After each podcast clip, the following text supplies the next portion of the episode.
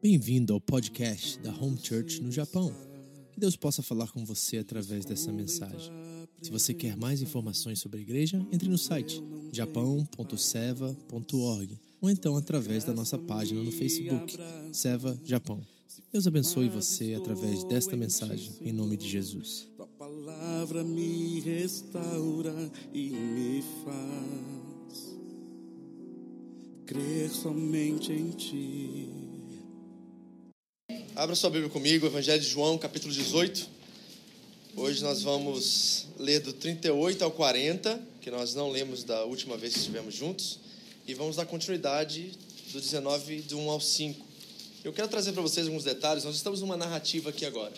Eu comecei dando um aplicativo para vocês bíblico aqui, mas a verdade é aquilo que Paulo diz sobre estarmos alegres na esperança, de termos paciência na tribulação e perseverarmos na oração, é muito pertinente ao que nós estamos experimentando agora como igreja. Né? Muitos de vocês estão passando por lutas, tribulações e tudo mais.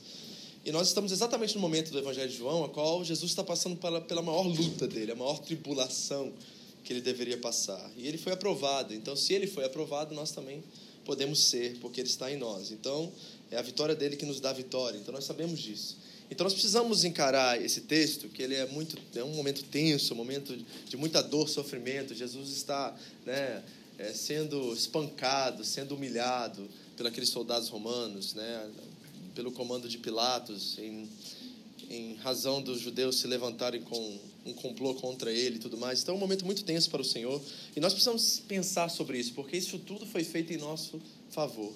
E às vezes nós não temos noção do nível de sofrimento, nível de dor que Jesus passou. Então nós vamos encarar isso hoje. E é um tema muito tenso, muito difícil. Mas eu gostaria que você encarasse isso num sentimento de favor, num sentimento de graça, de bênção que você recebeu devido ao que ele fez por nós. Então, essa é a intenção aqui. Porque tem algo que é interessante, quer ver? Quando Jesus alimentou os homens, haviam milhares deles sendo alimentados, não é? Quando Jesus ensinou, como no Sermão do Monte, haviam centenas de pessoas sentadas para ouvi-lo ensinar. Quando Jesus se manifestou de forma poderosa também, haviam três discípulos, Pedro, Tiago e João, no Monte da Transfiguração. Mas nesse momento que nós estamos no Evangelho, no momento de condenação, que irá levá-lo à cruz, só tem uma pessoa, um homem com ele. E o nome dele é João. E João vai nos escrever esse momento como testemunho ocular. E não é na multidão que os relacionamentos e as alianças são feitas, é um a um mesmo, na intimidade, no relacionamento. Então nós estamos olhando para isso agora e estamos dentro, exatamente nesse momento do, do, texto, eu só quero que você entenda o contexto aqui. Nós estamos no pretório, e o pretório é a, é a residência oficial do governador. E ali Jesus está sendo julgado, condenado, interrogado, há um inquérito contra a sua pessoa, devido aos judeus, mas também em nome de Roma. É, nós estamos, se você conhece um pouquinho da cidade de Jerusalém, nós estamos o que atualmente é aquele, aquele domo de ouro ali. Né? Você já viu uma foto de Jerusalém? Já viu aquele domo de ouro ali na cidade de Jerusalém? É mais ou menos aquele lugar ali que nós estamos agora. A guarda pretoriana é, ficava ali no, na fortaleza de Antônia. E ali estava também a, a residência oficial do governador. Nós estamos exatamente naquele lugar. Lógico que que muito tempo antes, né, daquele domo, aquele domo na verdade é uma mesquita, se você não sabe, né? Então nós estamos falando de tempos atuais, mas estamos exatamente nesse momento ali naquele lugar. E Jesus está prestes a ir em direção ao Gólgota, né, o Monte da Caveira, onde ele será crucificado junto ao lado de dois bandidos. Mas interessante também, não sei se você sabe disso, essa região ali onde está o Gólgota, ali onde está o Monte do Templo, onde está aquele domo de ouro, é conhecido como a região onde está o Monte Moriá. Eu não sei se você sabe disso geograficamente falando, né? E o Monte Moriá ele tem um, um, uma significância muito importante porque ele conta a história de outro personagem muito é, conhecido na história bíblica que às vezes tem uma direta relação com o sacrifício de Cristo, que é a história de Abraão com Isaac. Eu não sei se vocês sabem disso, mas foi exatamente nessa mesma região, no Monte Moriá, que Deus pediu que Abraão ofertasse Isaac. Olha só que coisa interessante, né? Tá, lembra dos paralelos, dos designs, padrões de design que eu falei para você? Só que no Monte Moriá, milhares de anos antes desse momento que nós vamos ler agora, Deus pediu a vida de Isaac, mas poupou Isaac, não é? Lembra da história? Abraão está prestes a fazer o que ele deve fazer, obedecer a Deus. Ele levanta aquele punhal, aquela faca, e ele está prestes a descer, e ele ia descer mesmo, tá, gente? Tem pessoas que pensaram assim: ele foi bem devagarzinho, esperando para ver se Deus entraria em ação, mudaria a história. Não, porque em Hebreus, o escritor a carta dos Hebreus disse que Abraão creu tanto em Deus que ele acreditava que se ele matasse o filho dele, Deus ressuscitaria o menino. Então ele estava com plena intenção de fazer o que queria fazer. E você sabe muito bem o que acontece, não sei se você lembra desse detalhe. Ele está prestes a descer com um punhal sobre o menino, e aí o anjo chega né, na hora e diz: pare. E o que acontece na história? Ele olha para o lado e de repente tem um cordeiro ali. Tem uma provisão para ele. E pela primeira vez, Deus revela um, uma das, dos seus atributos, ou um dos seus, uma faceta do seu caráter, porque Abraão olha para o carneiro e, e declara: Jeová girei. Ali vem Jeová Jireh, é dessa frase que vem o Deus da minha provisão. Porque em vez de matar meu filho, Deus proveu o sacrifício, entendeu? Então ali nós vemos Jeová Jirei. Só que naquele monte, Moriá, dois mil anos, né? Deus proveu o sacrifício e poupou a vida de Isaac. Mas nesse mesmo monte, exatamente nesse momento da história que nós estamos lendo, Deus não poupou o seu próprio filho, mas o deu por nós e de graça. Né? É isso que nós vamos ler agora. Nesse mesmo monte, na mesma região, Deus não poupou o seu próprio filho e em favor de nós. Então é isso que nós vamos ler, é isso que nós vamos aprender. Eu quero olhar esse texto com vocês, é uma narrativa, então nós vamos tentar extrair o máximo de detalhes possíveis, entrar nessa história e ver realmente o que Cristo fez por nós. Abra comigo João 18, 38 primeiro. Você não vai ler em voz alta hoje, que nós vamos ler o texto juntos e vamos trabalhar juntos, ok? Eu vou ler primeiro do 38 ao 40 do capítulo 18. Diz assim a palavra de Deus, acompanhe comigo. O que é a verdade? perguntou Pilatos. E ele disse isso e saiu novamente para onde estavam os judeus e disse: Não acho nele motivo algum de acusação. Contudo, segundo o costume de vocês, devo libertar um prisioneiro por ocasião da Páscoa. Querem que eu solte o rei dos judeus? E eles, em resposta, gritaram: Não, ele não. Queremos Barrabás. E aí João nos dá um detalhe. Ora, Barrabás era um bandido. Agora, essa questão de quem era Barrabás está descrito nos outros evangelhos também. E nós vemos nos outros evangelhos que Barrabás não era simplesmente um bandido. Fábio é tão crente que a Bíblia começa a falar com ele durante o dia, entendeu, gente? A Bíblia abre e começa a ler para ele. É poderoso. Né, seu Radinho? Amém? E aqui o texto revela para nós que João descreve Barrabás como bandido. Mas abra comigo em Marcos capítulo 15, versículo 7, e nós vamos olhar outras características desse homem chamado Barrabás e ver exatamente quem ele é, para que nós possamos fazer uma, uma pequena analogia. Porque ele é muito parecido com outra pessoa, ok? Marcos 15, versículo 7. Marcos nos revela exatamente que tipo de pessoa era Barrabás. Acharam aí? Diz assim o texto, olha um homem chamado Barrabás estava na prisão com os rebeldes que haviam cometido assassinato durante uma rebelião. Então repare, ele não era simplesmente um bandido, alguém que roubou algo, de acordo com Marcos. Ele era literalmente um terrorista. Okay? Nós daríamos o um nome a essa pessoa, Barrabás, hoje em dia, de terrorista. Certo? Ele causou, foi líder de uma rebelião e assassinou né, um homem, uma pessoa, cometeu assassinato. Está no singular aqui, nós não sabemos se foram múltiplos assassinatos, mas ele não era simplesmente um bandido, ele era um terrorista, certo? Que foi contra o próprio Império Romano, uma pessoa condenada. E interessante também o nome desse homem, porque em Mateus, você não precisa abrir, eu vou ler para você. Na narrativa de Mateus, Mateus nos diz, em alguns dos manuscritos mais antigos, que o nome de Barrabás era Jesus Barrabás. Interessante, não é isso? E, por exemplo, você sabe o que quer dizer o nome Barrabás? Na verdade é Baraba. Sabe o que é isso? Filho do pai. Então, pensa como é que as coisas não são coincidências, né? Aquele que substituiu, foi substituído por Jesus, era Jesus, filho do pai. Agora, os judeus trocaram o filho do pai pelo verdadeiro filho do pai. Está entendendo o que está acontecendo aqui? E quão significativo e quão intenso é esse momento? Esse bandido terrorista chamado Jesus, filho do Pai, vai ser trocado pelo legítimo e verdadeiro filho do Pai. Há uma substituição acontecendo aqui. E a coisa interessante é, deixa eu fazer uma pergunta e sejam bem sinceros. Se você fosse representar numa peça de teatro na igreja, ou se você fosse chamado para fazer um filme sobre esse momento, quem você escolheria como personagem, Barrabás ou Jesus? Seja sincero, vamos lá, gente. É. né? É. Né? A gente sempre gosta dos heróis, vamos dizer assim, certo? Gostamos dos heróis. Mas a verdade é que olhamos para Barrabás como um bandido terrorista e jamais nos identificamos dessa forma. Mas o fato é de que nós estamos mais próximos de Barrabás, na verdade, do que de Jesus Cristo. Deixa eu ler um texto para vocês, só ouço o que eu vou ler em Mateus 5. Jesus diz assim, ó: Vocês ouviram o que foi dito pelos seus antepassados? Não matarás. E quem matar estará sujeito a julgamento. Aí Jesus vem assim e diz assim: eleva o patamar da lei. Mas eu digo a vocês que qualquer que se irar contra o seu irmão estará sujeito a julgamento. O que, que Jesus faz? Ele equipara o ódio ao assassinato. Você odiar o seu irmão é a mesma coisa que você assassiná-lo, de acordo com Jesus aqui.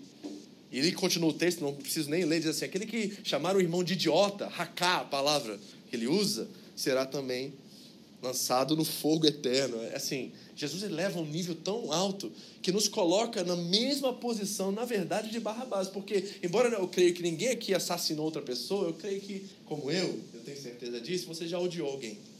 Você já chegou a esse nível de assassinar na sua mente, no seu coração. Eu tinha um amigo meu que achei, achei tão engraçado que ele disse isso. Nós estávamos numa reunião de liderança nos Estados Unidos uma vez com o pastor Marcelo e ele estava com um problema muito sério com uma pessoa na igreja, e ele se justificou assim, o pastor Marcelo tentando ensinar para ele que ele deveria perdoar, que deveria fazer é, reconciliação. Aí ele olhou para o pastor Marcelo com aquele som, aquele tom poético e bem filosófico, e diz assim: Pastor, o que aconteceu foi que ele se suicidou em meu coração. a gente não aguentou, todo mundo caiu na gargalhada, né? Porque a gente tenta justificar, na verdade, os nossos ódios, nossos pecados. Queridos, se nós não começarmos a nos identificar e nos diagnosticar muito mais próximos de Barrabás, nós nunca vamos entender o tamanho do perdão que foi nos dado na cruz do Calvário. Nós somos mais parecidos com Barrabás do que com Jesus e precisamos verdadeiramente reconhecer isso. Amém? Pois leia, se você tiver um tempo, Colossenses capítulo 1, 21, e diz lá que nós estávamos separados de Deus, na mente de, nas nossas mentes nós estávamos agindo conforme os procedimentos ruins que nos afastavam dele, nós éramos inimigos de Deus. Eis que o texto bíblico nos afirma. Então nós precisamos nos considerar mais perto de Barrabás do que de Jesus, ok? Mas não é só isso que João está nos dando uma narrativa muito detalhada, mas ao mesmo tempo de uma perspectiva, como eu ensinei a vocês. Nos outros evangelhos nós temos mais detalhes desses momentos. Vamos olhar isso? Abra comigo em Mateus, capítulo 27. Eu quero te mostrar alguns, algumas coisas que estão acontecendo uh, ao redor dessa história, dessa condenação de Jesus lá dentro do pretório. E tem algumas coisas acontecendo ao redor que você precisa entender e ver para que você tenha o todo dessa narrativa e possa entender realmente o que está acontecendo. 27.1, olha o que acontece no texto. É a história de Judas e o que acontece com Judas após trair Jesus. Acompanhe a leitura comigo. 27.1. De manhã cedo, todos os chefes dos sacerdotes e líderes religiosos do povo tomaram a decisão de condenar Jesus à morte. E amarrando, levaram e o entregaram a Pilatos, o governador. Aqui é João, tá? Então nós lemos João, agora Mateus está nos mostrando o que está acontecendo aqui nessa história. Quando Judas, que o havia traído, viu que Jesus fora condenado, foi tomado de remorso. E o que ele fez? Repara a direção que Judas toma. Quem que acredita que se Judas corresse em direção a Cristo, a direção a Pedro, a direção dos discípulos, em direção a Jesus, Jesus teria perdoado ele? Com certeza. Com certeza, não é, queridos? Embora ele traiu da forma que traiu, com certeza o perdão já estava dado a ele antes da fundação do mundo. A questão é que, em vez de ir ao lugar certo, ele foi na fonte errada. Ele foi de volta ao lugar para devolver com remorso. A Bíblia diz que ele teve remorso, não arrependimento. Remorso. E o remorso levou ele de volta àqueles que causaram todo o complô e não aquele. Se ele tivesse se arrependido, talvez ele voltaria a Cristo. Mas por causa do remorso, ele volta aos mesmos homens.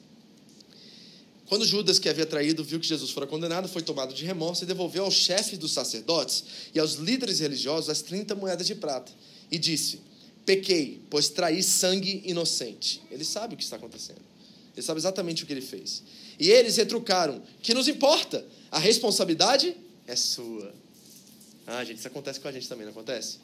A gente às vezes faz algumas coisas desse tipo e aí a gente quer refazer, reconstruir, voltar atrás, né, restaurar a situação, e a gente vai nas mesmas pessoas que nos ajudaram no complô e as pessoas estão nem aí pra gente e jogam a responsabilidade sobre nós. Isso acontece o tempo todo, eu sei disso. E repara o que está acontecendo com Judas aqui. É uma triste realidade, mas é, é, é chato isso que está acontecendo, é verdade? Então Judas jogou o dinheiro dentro do templo e saindo foi e enforcou-se. Os chefes dos sacerdotes ajuntaram as moedas e disseram: É contra a lei colocar esse dinheiro no tesouro, visto que é preço de sangue. Então decidiram usar aquele dinheiro para comprar o campo do oleiro para cemitério de estrangeiros. Por isso, ele se chama campo de sangue até o dia de hoje. Então se cumpriu o que fora dito pelo profeta Jeremias: Tomaram as 30 moedas de prata, preço em que foi avaliado pelo povo de Israel, e as usaram para comprar o campo de oleiro, como o Senhor me havia ordenado. Nós temos uma profecia bíblica se cumprindo exatamente nesse momento. Que coisa extraordinária. Lá em Jeremias, muito tempo antes, Jeremias já havia profetizado que um dia isso iria acontecer. Então Judas arrependido devolve o dinheiro, ele sabe que aquele dinheiro né, está encharcado de pecado, de trama, de esquema, de, né, de impiedade, né, de iniquidade, na verdade, e eles decidem não colocar como oferta no templo, compram um campo, e aquele campo não é usado, ele se torna um campo de sangue, amaldiçoado por todos, jamais vai ser usado, e ali é, se cumpre essa profecia que está em Jeremias. Então, esse é um fato a mais que está acontecendo na história, que Judas se enforca, infelizmente, ok? Vai para Mateus 27, 19 agora. Outro acontecimento aqui super interessante. Alguém já ouviu falar da mulher de Pilatos? Boa noite, queridos. Pode sentar, fica à vontade. A mulher de Pilatos. Olha que coisa interessante que Mateus coloca no texto que nenhum dos outros evangelistas coloca. Mateus 27, 19. Acompanha comigo. Diz assim, ó. Mateus 27, 19. Tá aí? Olha o que diz o texto. Estando Pilatos sentado no tribunal, sua mulher lhe enviou esta mensagem: Não se envolva com esse homem inocente, porque hoje, em sonho, sofri muito por causa dele. Eita!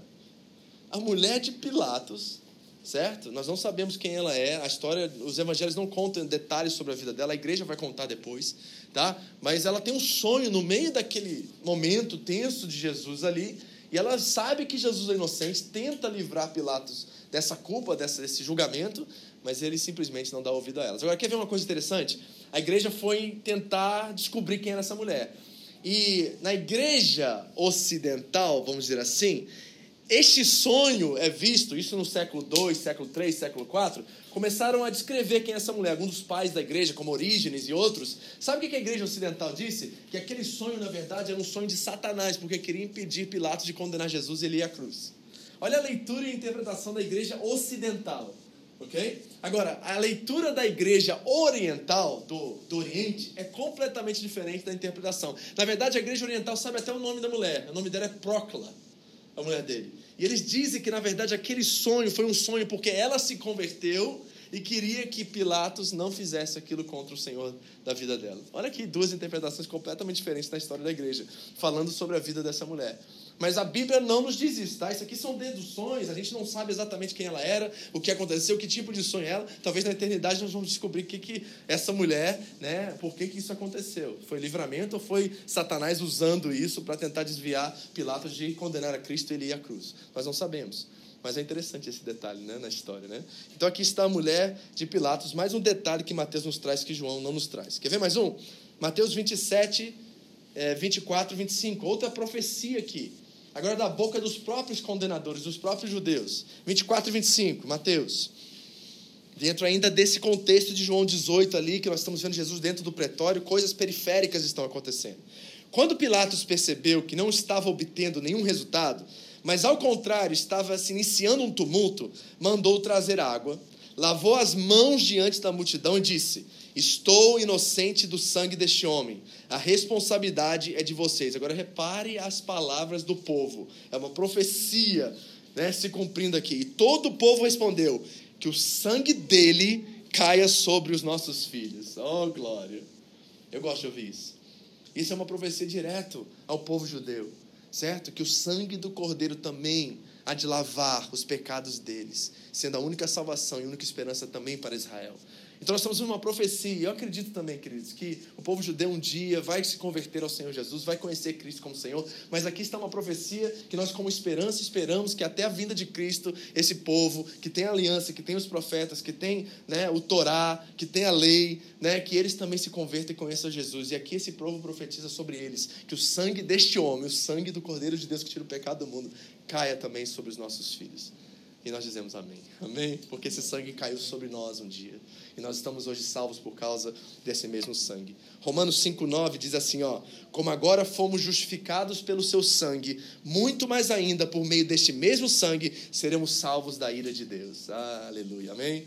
Por causa desse sangue, nós somos salvos da ira de Deus. Efésios 2,13 diz assim: Mas agora em Cristo Jesus, vocês que antes estavam longe, foram aproximados mediante ao sangue de Jesus. Amém? Que esse sangue também caia sobre nós. Já caiu, né? Somos salvos em Cristo Jesus para a glória de Deus. Tremendo isso, amém? Então aqui estão mais detalhes dessa história. Vamos para Lucas agora. Lucas nos revela ainda mais detalhes sobre o que está acontecendo ao redor do pretório, naquele momento que Cristo está sendo julgado, interrogado por Pilatos. Lucas 23, versículo 6. Lucas 23. Estamos fazendo uma pesquisa hoje à noite aqui para entendermos exatamente o que está acontecendo ao redor dessa história. Lucas 23, 6. Aqui nós vemos que Herodes participa desse julgamento. Outros evangelistas não nos contam esses detalhes. Diz assim o texto, ó, Lucas 23, 6. Ouvindo isso, Pilatos perguntou se Jesus era galileu. Quando ficou sabendo que ele era da jurisdição de Herodes, enviou a Herodes, que também estava em Jerusalém naqueles dias. Quando Herodes viu Jesus, ficou muito alegre, porque havia muito tempo que queria vê-lo. Pelo que ouvira falar dele, esperara vê-lo realizar algum milagre. Interrogou-o com muitas perguntas, mas Jesus não lhe deu resposta. O chefe dos sacerdotes e os mestres da lei estavam ali, acusando-o com veemência. Então Herodes e os seus soldados ridicularizaram-no e zombaram dele. Vestindo-o com um manto esplêndido, mandaram de volta a Pilatos. Herodes e Pilatos, que até ali eram inimigos, naquele dia se tornaram amigos. Mais um detalhe. Então aqui nós estamos Herodes, também caçoando, zombando, colocando né, é, esse pano esplêndido, esse manto de um rei ah, sobre Jesus né, e levando ele de volta a Pilatos. Ok? Então aqui estão os detalhes dos outros evangelhos sobre esse acontecimento. Okay? Nós vamos voltar para João agora. Vamos ler do 19 em diante. E agora nós vamos entrar nos detalhes do que está acontecendo aqui. Eu só queria dar um panorama para vocês do que está ao redor dessa passagem em João 18, 38 a 40 e dessa condenação, inquérito e a consequentemente vida de Jesus até o Gólgota, ao Monte Moriá, onde será crucificado por todos nós. 19, 19, versículo 1 ao 5. Então Pilatos mandou açoitar Jesus. Está assim na sua Bíblia? Então Pilatos mandou açoitar Jesus. Quem sabe o que é esse açoitar aqui? Você sabia que tem três níveis de açoitamentos? Por exemplo, deixa eu explicar isso para vocês. O primeiro é conhecido como fustigatio. Meu, tá, meu latim tá bonito? Fustigatio. Meu italiano Não é italiano. Mas é daí, a mesma. A origem é a mesma. A origem é a mesma. O fustigatio era mais ou menos assim, ó. O cara fez um delito comum, normal, roubou uma balinha na loja, entendeu? Ele ia até os soldados, até os governadores, autoridades, e ele tomava uma varada na mão. Tomava um castigo assim, só para deixar uma marquinha na mão dele para ele nunca mais fazer aquilo. Era simplesmente assim, sabe, uma palmadinha que nós daríamos aos nossos filhos para discipliná-lo? O fustigatio era isso, não foi isso que Jesus recebeu. Tinha um segundo nível de açoite, que era conhecido como fladilatio. O fladilatio era mais intenso, era mais sério. O cara cometeu um delito mais sério e aí ele tomava uma bem assim uma prensa, né, que não dava para andar alguns dias, entendeu? Uma coisa mais intensa que o cara ficaria de cama por uma semana ou mais, era uma coisa assim mais pesada. Mas tinha um terceiro nível que tem muito a ver com a história de Cristo, que é o verberatio. E o verberatio era a punição reservada para crimes capitais. E qual era o propósito do verberatio? Primeiro, o criminoso confessar o seu pecado. Então eles davam, davam, davam, ok? De acordo com a lei judaica, era 40 menos 1. Era o que era dentro da lei, é o que deveria ser feito. Os judeus não davam mais do que isso. 40 menos 1. Paulo recebeu cinco vezes isso, só pra você ter noção. 40 açoites nas costas, menos 1. 39 era o limite que eles consideravam. Mas os romanos não tinham essa lei. Então os romanos davam até o cara confessar. Entendeu? E qual era o outro propósito? Primeiro que o propósito é esse, o cara confessou. Se o cara não confessa, se confessa eles param porque o próximo passo é a cruz. Mas se o cara não confessa e eles sabem que o cara não vai confessar, eles querem castigar o máximo possível para acelerar a morte dele na cruz. Tá entendendo o que está acontecendo aqui? Então o verberatio tem esses dois propósitos. Vai confessar? Não. Então nós vamos descer a lenha em você ao ponto de você ficar na beira da morte, porque quando nós nos crucificarmos você lá, você não vai ficar muito tempo lá, não vai cheirar mal e a gente vai poder remover você de lá e dar um fim a você logo. Então nós vamos chegar ao máximo possível da sua morte, acelerar o máximo possível para que você possa ser crucificado e não ficar lá muito tempo. Ok? Então esses são os açoites. Jesus recebeu o terceiro nível. Ok? Continua o texto. Os soldados teceram uma coroa de espinhos e puseram na cabeça dele. Ok? Eu não sei se você reparou, né? Mas coroa de espinho tem um significado bíblico muito, muito intenso e muito profundo. Porque se você não conhece a maldição que foi dada sobre Adão, por exemplo, está em Gênesis capítulo 3, versículo 18, vou ler para você, diz assim, ó: "E a terra lhe dará espinhos e ervas daninhas, e você terá que se alimentar das plantas do campo." Parte da maldição dada sobre Adão é que ele teria que viver agora com espinhos. E aí, aquele que vai quebrar a maldição agora recebe uma coroa de espinhos. Esses espinhos eram mais ou menos 12 centímetros, queridos. Quem sabe quanto é 12 centímetros aí? E quando eles colocavam no crânio, entrava, tá? Entrava. Certo? Porque eles não só colocavam bonitinho assim, né? Quando a gente coloca nos nossos filhos para fazer representação de teatro, ou seja o que for. Eles colocavam e davam uma cacetada em cima para fincar. Então imagina 12 centímetros entrando no crânio do Senhor Jesus. O que, que ele estava sentindo nesse exato momento? É isso que está acontecendo aqui nessa passagem. Puseram isso na cabeça dele. Ok? Continua o texto. Vestiram com uma capa de púrpura. E chegando-se a ele diziam: Salve os reis dos judeus e batiam-lhe no rosto. Você sabe que não pega só no rosto, né? Pega na, na coroa também. Então entrava não só dentro, estava de lado, certo? E ele era ferido no rosto. E os soldados romanos fizeram uma capa de púrpura para ele. Por quê? Porque os reis helênicos, gregos, eles usavam essas capas e representavam a sua divindade, representavam a sua autoridade. E era uma forma de zombaria contra Jesus, vestindo de um rei grego, porque os romanos tomaram o reino, né, helênico certo? Alexandre do Grande e tudo mais que vem por aí. E eles eram um reino de glória, Roma. Roma é, vestia de ouro, de todos os tipos de, de. Era muito de aparência, Roma. Né? O esplendor de Roma, a glória eles buscavam de Roma. Então eles colocam Jesus nessas vestidas de rei para zombar dele, para dizer: Você não é nada para nós, assim como os gregos também não foram, e nós vamos pisar sobre todos que vierem em nossa direção e tudo mais. E a coisa interessante é porque os soldados, esses destacamentos de 200 ou mais, eram enviados para Jerusalém para cuidar das festas judaicas. E eles ficavam ali dentro da fortaleza de Antônio, assim, sem nada para fazer.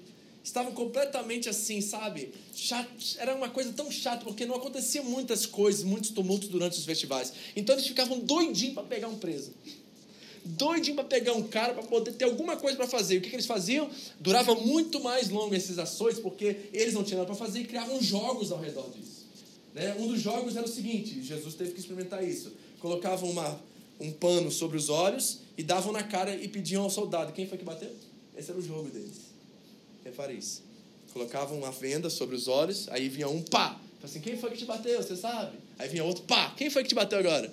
Era assim que eles tratavam os prisioneiros e os condenados. E Jesus teve que passar por esse mesmo tipo de tratamento. Ok? Continua o texto. Quando Jesus veio para fora, usando a coroa de espinhos e a capa de púrpura, imagine essa cena. Disse Pilatos: Ete homo, eis o homem. Isso é tão profético para mim, querido, porque nós estamos literalmente lidando com um ser que é verdadeiramente Deus e verdadeiramente homo, como Pilatos declara aqui. E essa declaração de Pilatos, pela sua perspectiva, é: tá vendo? Ele não é um Deus, ele não é um milagreiro, ele é simplesmente um homem. E é verdadeiramente isso que a doutrina cristã nos ensina: que Cristo era verdadeiramente um homem.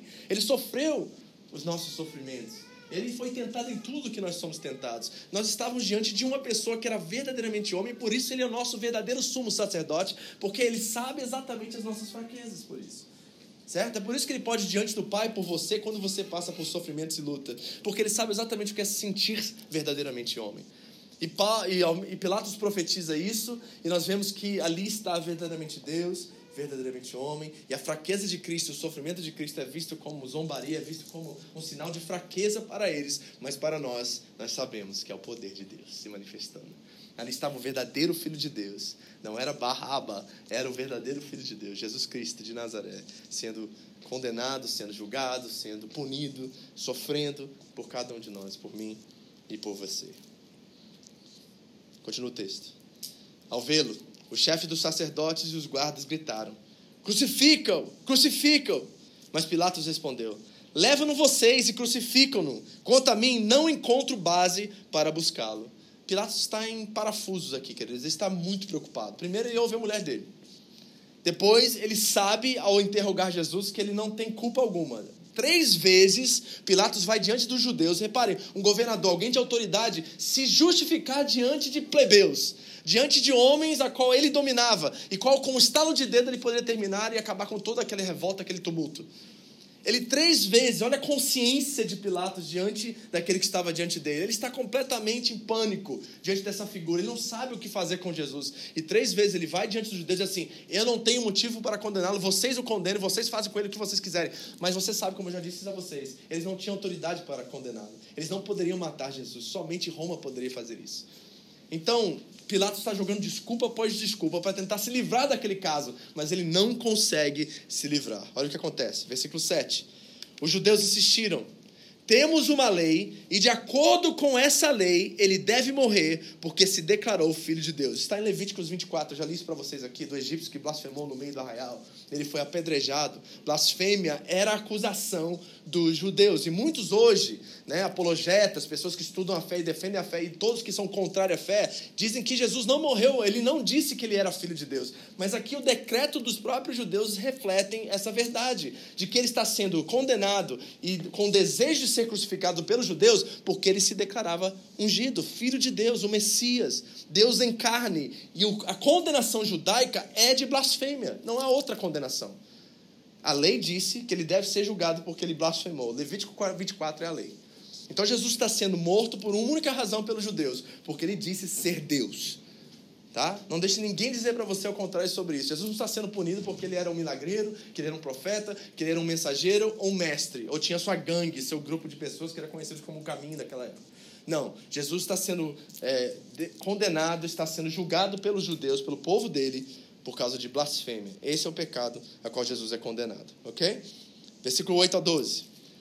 Ao ouvir isso, Pilatos ficou ainda mais amedrontado. Olha só a consciência desse homem. Ele está em pânico, gente. Imagine alguém que está diante de Deus, ele repara que esse homem não é normal, ele repara que tem algo nele que é diferente dos demais condenados e prisioneiros que ele já esteve diante dele, e ele quer fazer alguma coisa, só que ele está num bico, num, assim, está num, num lugar que ele não tem o que fazer, ele precisa tomar uma postura e não sabe o que fazer.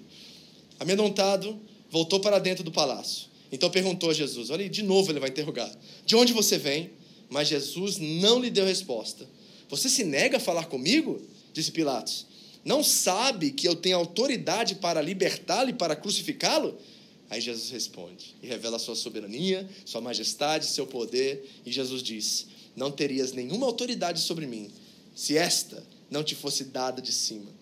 Por isso, aquele que te entregou a ti, que me entregou a ti, é culpado de um pecado maior. O que, que nós vemos aqui? Que Pilatos é simplesmente, gente, uma peça no tabuleiro de Deus. Está entendendo? Que desde a eternidade Deus havia preparado esse tempo, esse momento, essa hora, para que Jesus cumprisse aquilo que ele se alistou para cumprir antes da fundação do mundo. A Bíblia diz em Apocalipse 13 que a cruz foi dada antes da fundação do mundo. Pilatos é, um é uma peça no tabuleiro de Deus. E Deus move como Ele quer.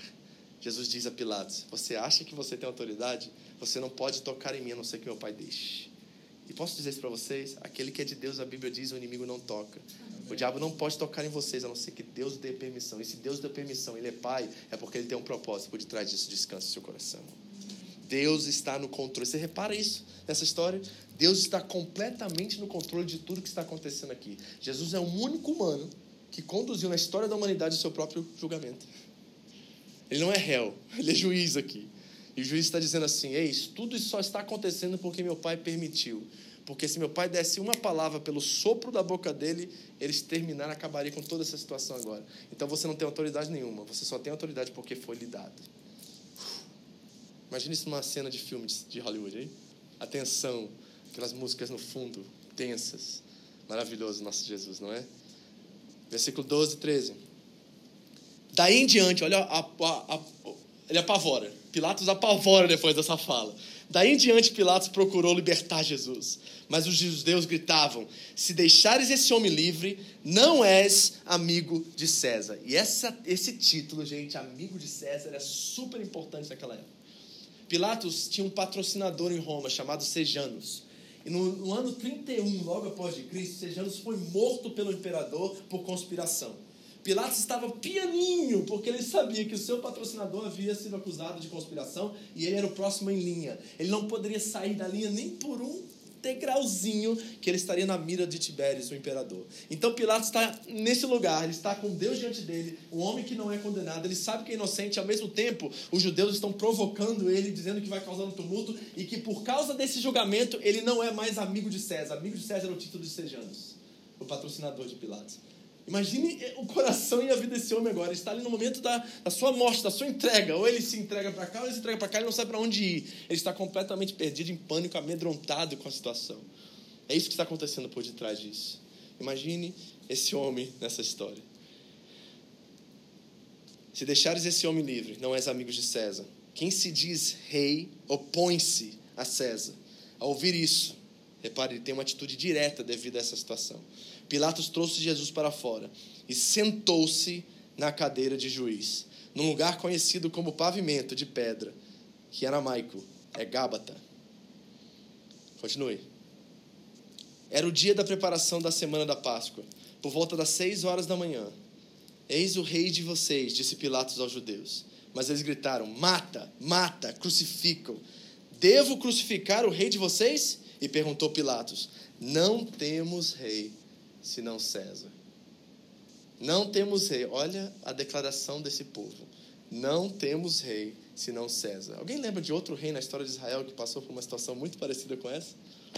A qual o povo, olhando ao seu redor, viu que todas as nações ao seu redor tinham um rei, mas Israel não tinha rei, porque o próprio Deus era o rei de Israel. E o que, que eles fazem? Eles pedem a Samuel, o profeta, um rei.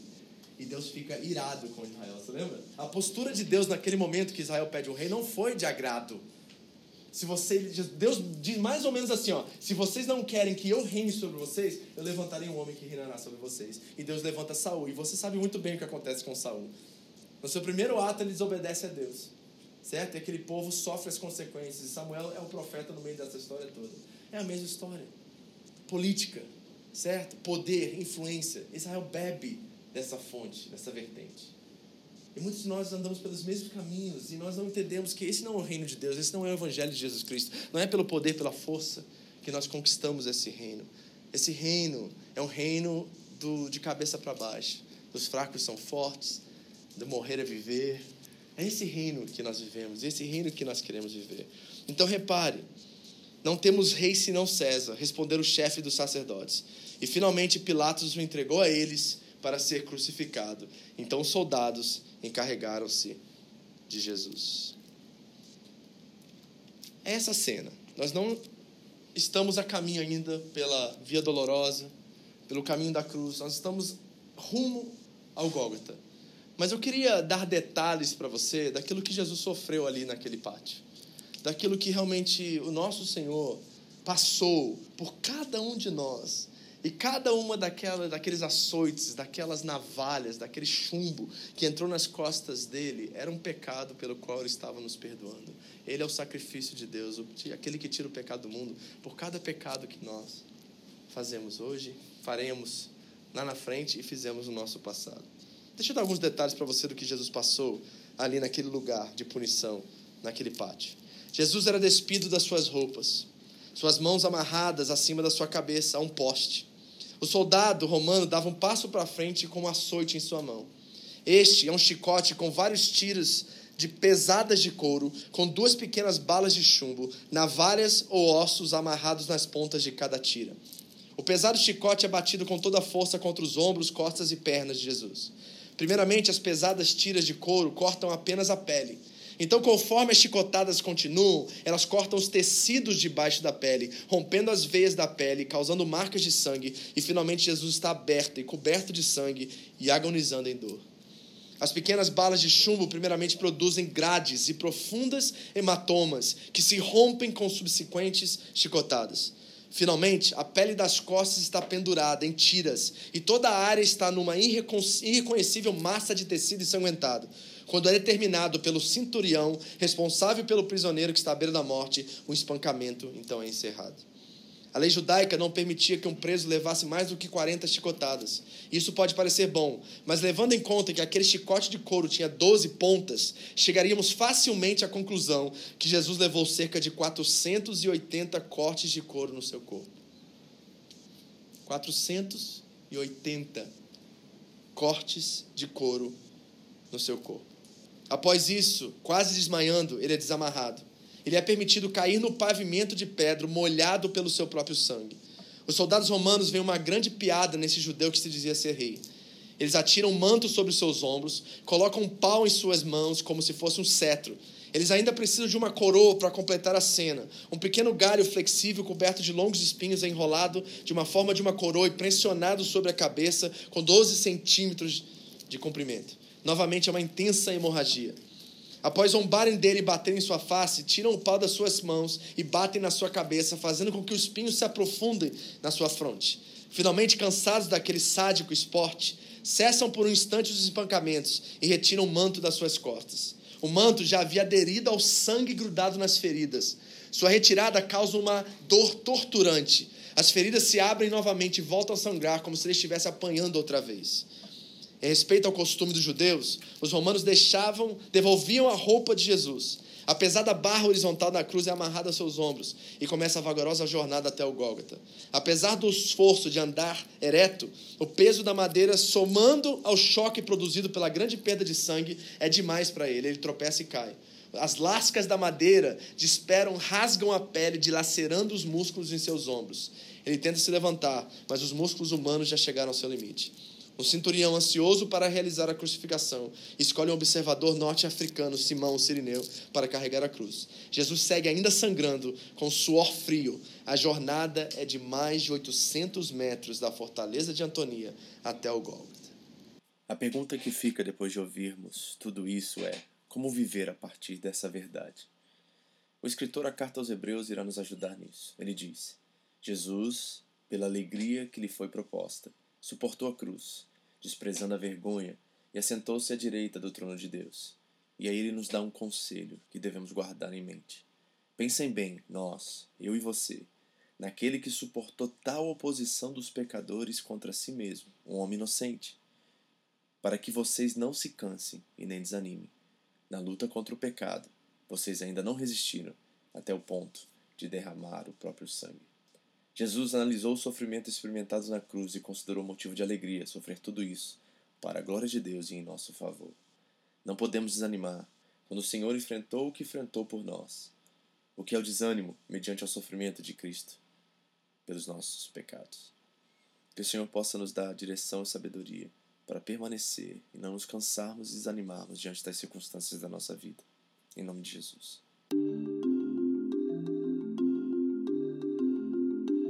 Essa foi mais uma mensagem da Home International Church no Japão. Para mais informações sobre a igreja, entre no site japão.seva.org ou na nossa página no Facebook, Seva Japão, ou através do iTunes Podcast Seva Japão Mensagens. Deus abençoe você e a sua família, em nome de Jesus.